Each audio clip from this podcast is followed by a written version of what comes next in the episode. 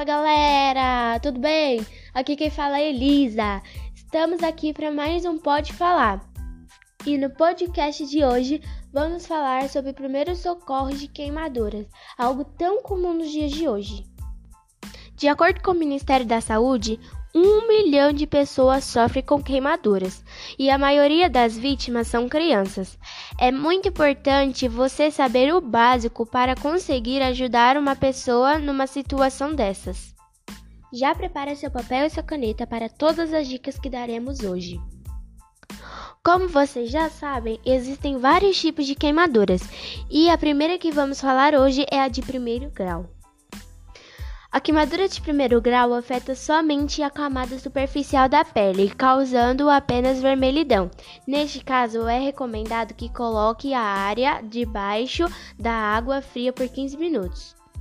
Jamais aplique qualquer produto na região afetada, como manteiga, óleo de cozinha ou pasta de dente. Ao invés disso, passe uma pomada cicatrizante como nebacetim. Agora vamos falar sobre queimaduras de segundo grau.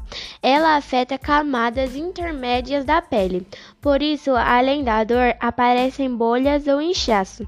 Nesse caso, deve-se colocar no lugar afetado com água corrente por 15 minutos. Lave com água e sabão, evitando esfregar com força. De modo algum fure as bolhas, pois podem ocasionar infecção. E por fim, as queimaduras de terceiro grau, que são mais graves, pois são em camadas mais profundas da pele. O que deve fazer? Colocar cuidadosamente um pano limpo no local até que a ajuda médica chegue. E jamais coloque nenhum tipo de produto na região afetada. E pessoal, só um lembrete: o número da ambulância é 192. Não hesite em ligar. Então já anota aí.